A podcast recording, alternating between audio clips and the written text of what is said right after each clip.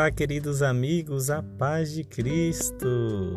Você que acompanha Cura Interior, um processo de amor.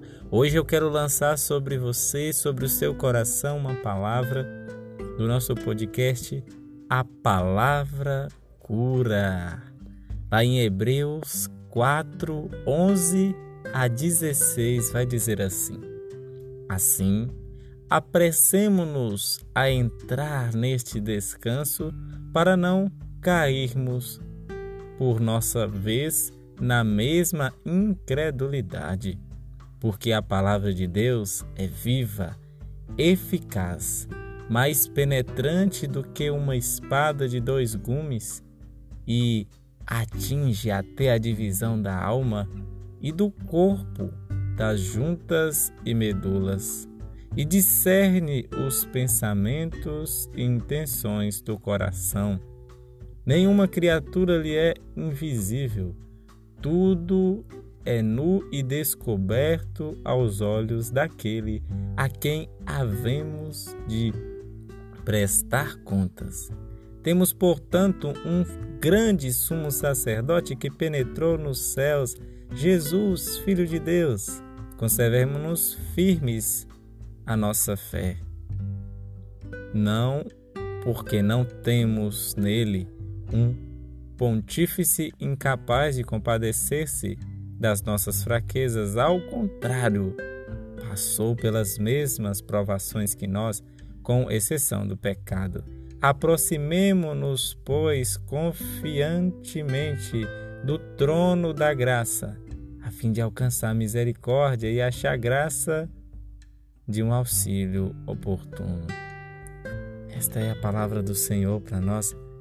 Querido irmão, querida irmã, a cura interior é um processo e nesse processo um instrumento eficaz e vivo é a palavra de Deus.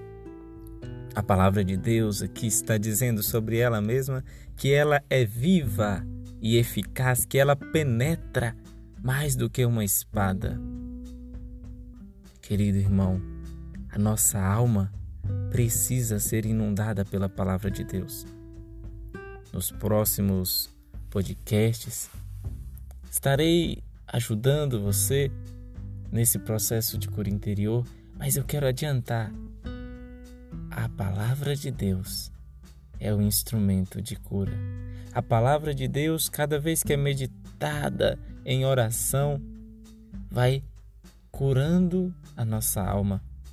Então, querido irmão, querida irmã, a palavra nos lembra que Jesus é o sumo sacerdote e ele é capaz de se compadecer das nossas fraquezas, porque ele já passou pelas provações que nós passamos.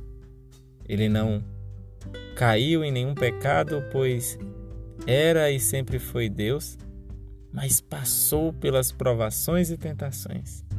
Então, Jesus, que ressuscitou e subiu aos céus, hoje a igreja celebra a ascensão, então, quando ele ascendeu aos céus, ele levou para junto da Trindade a nossa humanidade.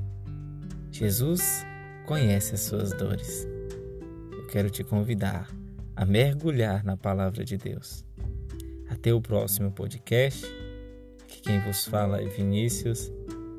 Quero dizer ao seu coração: Jesus acredita em você. Acredite também que Ele é poderoso para fazer infinitamente mais.